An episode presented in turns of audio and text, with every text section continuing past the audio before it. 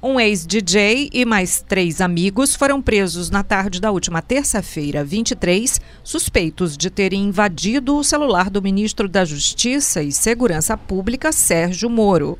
O ataque criminoso teria ocorrido em 4 de junho deste ano, quando Moro denunciou que recebeu no celular pessoal ligações do próprio número. O caso ganhou ares misteriosos quando o site The Intercept passou a publicar, naquele mesmo mês, conversas vazadas entre o coordenador da Lava Jato, Deltan Dallagnol, e Sérgio Moro. De pronto, o ministro alegou que as mensagens foram obtidas por meios ilegais, justamente por invasões de hackers.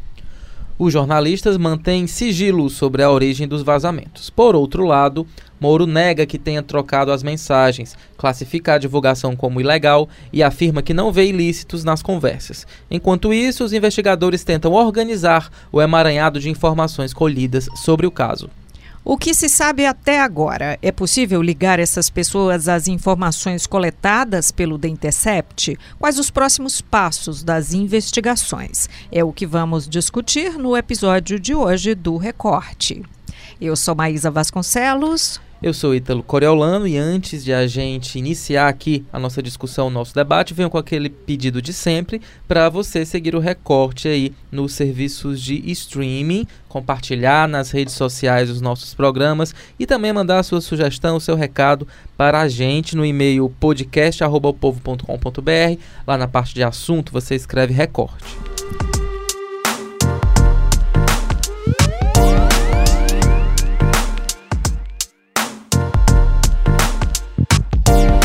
E aqui no estúdio com a gente estão o editor de política do o Povo, Walter George, bem-vindo. Olá Maísa, olá Ítalo. E o repórter do Povo Online, Igor Cavalcante. Olá Maísa, companheiros e ouvintes. Gente, na tarde dessa quarta-feira, o ministro Sérgio Moro parabenizou no Twitter a Polícia Federal, o Ministério Público e a Justiça Federal pelas investigações contra o grupo, né, agora preso, é, suspeitos, né, que ele definiu como pessoas com antecedentes criminais envolvidas em várias espécies de crime. E aí falou em fonte de confiança daqueles que divulgaram as supostas mensagens obtidas por crime. Bom, vocês consideram que, de fato, essas pessoas presas é, são as responsáveis pelas mensagens divulgadas pelo Intercept? Porque ele sugeriu isso, né?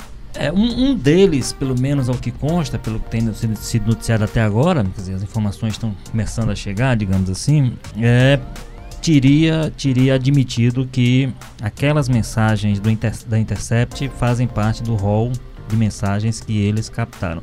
Agora, é uma coisa ainda muito confusa. Né? Eu, eu não encontrei tudo que há disponível até agora nas próprias declarações da Polícia Federal, ainda não vi um elemento que possa relacionar diretamente. E a gente tem, de outra parte, a reação do próprio pessoal do site é, da Intercept, depois da prisão, depois das primeiras declarações, no sentido de dizer que há uma relação de uma coisa com outra, dizendo que nunca falaram, de fato, nunca falaram sobre a fonte, né, nunca disseram que isso foi obtido, como é que tinha sido obtido, e que é, há uma identificando na campanha uma espécie de tentativa de desmoralização do conteúdo do que foi, que aí é outra discussão que tem que se fazer em relação ao conteúdo uhum. do que foi exposto. Que há evidenciado aí uma, um crime através do, da invasão, de, não apenas de, de, do juiz Sérgio, do juiz Sérgio Moro, do procurador da Lanhol, como se fala em cerca de mil autoridades do país que teriam sido acessadas por esse, por esse grupo. Então, há esse crime. Agora, a outra discussão que tem que se fazer, nós possivelmente fazemos, faremos ao longo do programa, que é sobre o conteúdo em si, do que são as denúncias do Intercept. Bem, na decisão judicial que autorizou a operação da Polícia Federal, a menção sobre uma suposta invasão ao celular de Moro de um desembargador, de um juiz federal e também de dois delegados da Polícia Federal. No entanto, as mensagens divulgadas pelo The Intercept têm como interlocutor comum o procurador Deltan Dallagnol, que nem sequer é citado na decisão. O que isso pode indicar? É sinal de que os investigadores estão no rumo errado ou que as mensagens obtidas pelos jornalistas tiveram outra origem? É, pro, pro Sérgio Moro, evidentemente, é muito interessante esse discurso, é, comprar esse discurso até que o Walter falou agora há pouco, né, de que realmente ele teve o celular invadido, que essas pessoas invadiram, É, até mesmo é bom a gente lembrar que a Polícia Federal fica subordinada ao Ministério do Sérgio Moro. Então, é preciso também fazer algumas observações de como essas investigações são conduzidas, é, o quanto tem é, o, a força, né, a corporação, a Polícia Federal tem autonomia, o quanto o Sérgio Moro é, sabe ou não sabe das investigações, enfim, é uma série de coisas. Então, para o Sérgio Moro é interessante esse discurso que tem sido feito, que ele tem comprado, né, de que realmente houve uma invasão dos celulares deles, etc. Mas uma coisa que fica muito óbvia, que é realmente isso que você comentou, é que nas mensagens o interlocutor comum ali é o Delanhol. Em todas as mensagens, os grupos são deles, enfim. Pode ter, pode ser que eles tenham mensagens que não revelaram ainda de que o, que o Dallagnol não esteja, mas em todas ele está. Então, realmente, é, seria interessante que, se realmente essas mensagens e os hackers estivessem realmente ligados, que o, na primeira investida da polícia, é, os hackers e a, a decisão tivesse realmente é, tivesse colocado na decisão que o Delanhol estava envolvido e que as mensagens ali tinham ele como alvo, né?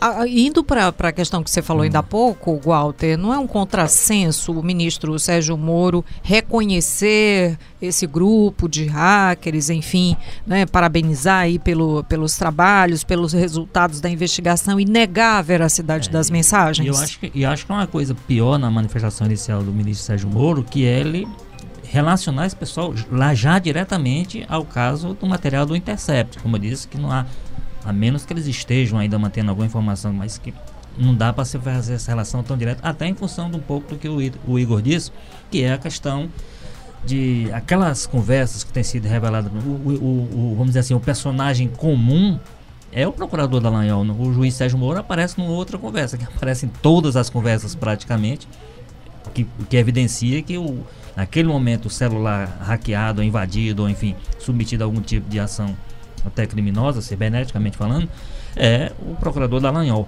Agora, eu acho que esse, esse processo todo, nós, a sociedade como um todo estaria muito mais tranquila acompanhando tudo isso se o ministro Sérgio Moro tivesse buscado um afastamento do cargo. Né? É, é, é, fica muito esquisito a dizer o ministro que é a vítima dos Gana é o chefe da Polícia Federal que está investigando.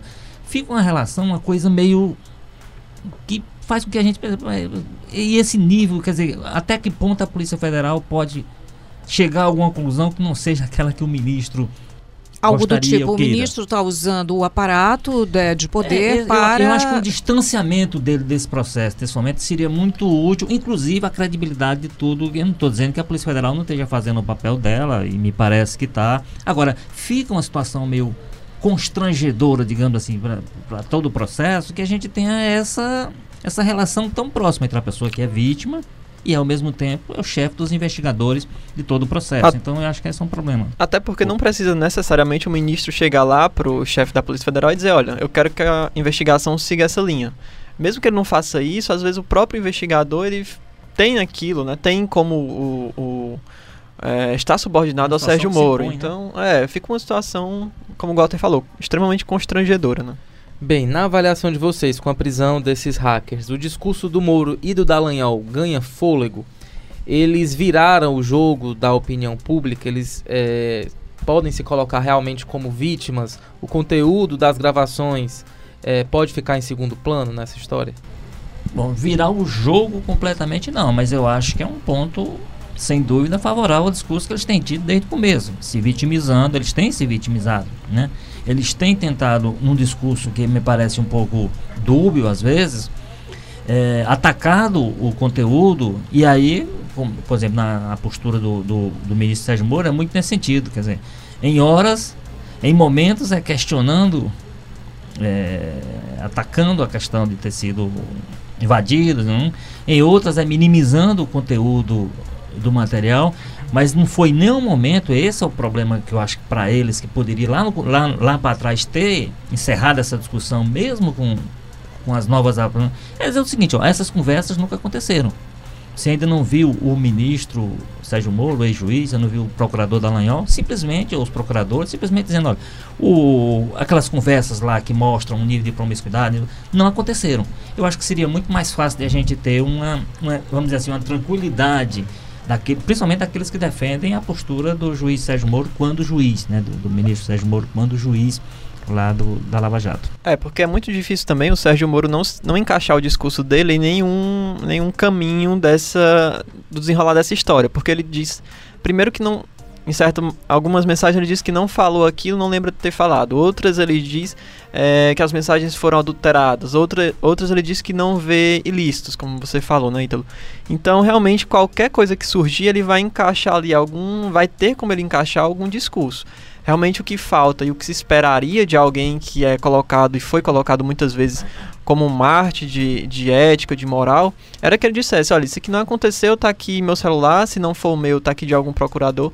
É... Lembrando nesse sentido, né, Ítalo, que já o, o, Glenn Greenwood, depois, né, ele fez no Twitter dele uma série de, de, de menções a várias situações que foram da, reveladas no, no, no, conteúdo da Intercept, que foram que personagens várias confirmaram o teor da conversa, a senadora Mara Gabrilli, o próprio Faustão, o próprio ministro Barroso, mais Jornalistas da Folha de São é, Paulo. Do... Folha.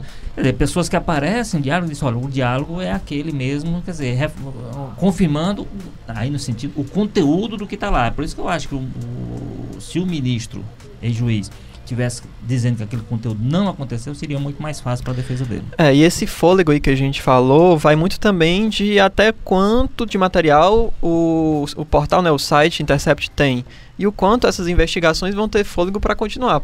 O que o Vocês acham que, que isso pode desidratar eventuais acusações contra o ministro e contra o procurador? Eu, eu acho inevitável que tenha algum tipo de impacto.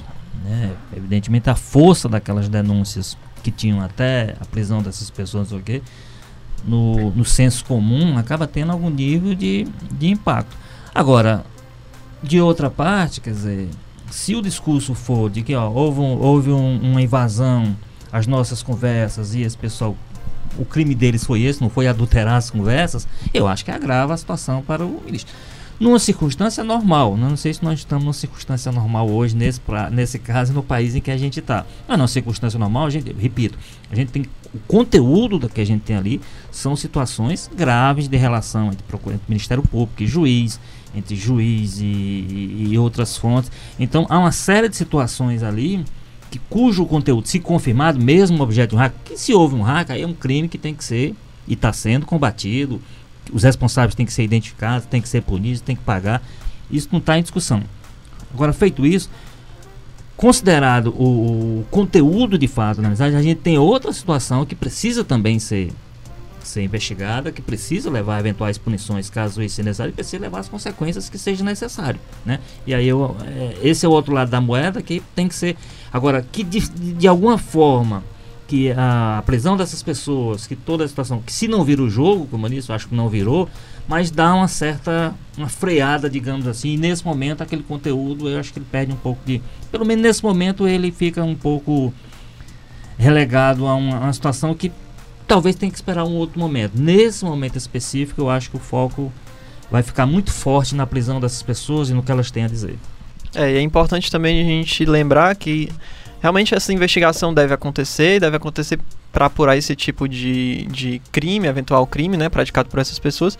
Mas é sempre bom lembrar que existe aí um o que a gente vê muito do governo é uma perseguição, né, pelo menos é, alguns ataques aos jornalistas que divulgaram essas informações, o que é uma coisa completamente... A deputada Joyce Hasselman, é. por exemplo, ela hoje no Twitter, ela foi lá e colocou, é, é, marcou a arroba Sim. do Glenn Greenwald e disse, sua hora, tic-tac, está é, chegando. se esse material evidentemente chegou a ele em condições que todo jornalista recebe, chegou através de uma fonte, se ele chegou à fonte, se ele descobriu e ele publicou, ele tem todo o direito de publicar, isso é do beabá jornalístico, né? E não pode ser punido por isso.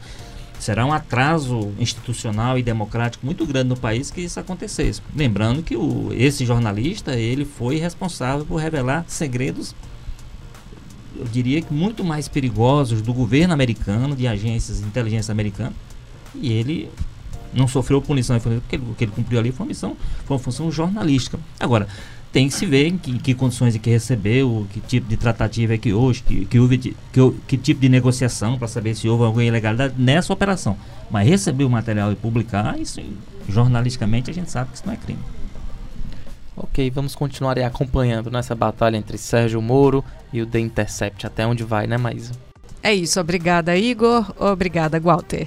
Até a próxima. Obrigado, até mais. Obrigado, pessoal. A gente volta amanhã com mais um recorte. Esse foi o episódio 116. Tchau!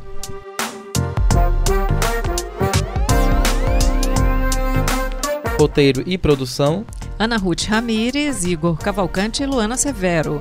edição e produção, Bruno Melgácio. publicação, Diego Viana. áudio, André Silvestre. coordenação de produção, Camila de Almeida. estratégia digital, João Vitor Dumar.